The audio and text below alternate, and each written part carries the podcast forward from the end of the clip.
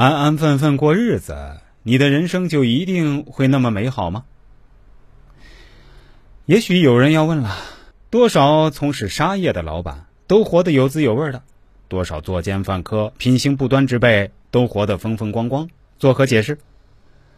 我有一次陪客户在娱乐场合，看到一位豪客因为与在座的另一拨人斗富，几分钟给满场小姐送出去几万的话。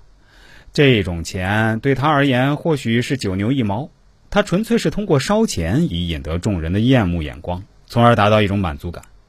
若是换了贫寒人家，这几分钟的烧就足以让他破产乃至负债累累。个人在各方面的福报都不同，同样的事儿放在福报不同的人身上，会导致不同的结果。福报不损完是不会见事儿的。有的人某些方面的福报特别大。损耗之后还有，就像那位烧钱的款爷；而有的人本身福报就薄，再随意糟蹋就没有了。诸法心生，什么样的心，自然感生什么样的境。有人觉得自己一直本本分分，为什么还是生活的如此不如意？有些人本分只是因为懦弱，并不见得是出于感恩和知足、宽厚与怜悯。对周围的人，明里不说，心里却充满着怨气、嫉妒、仇恨。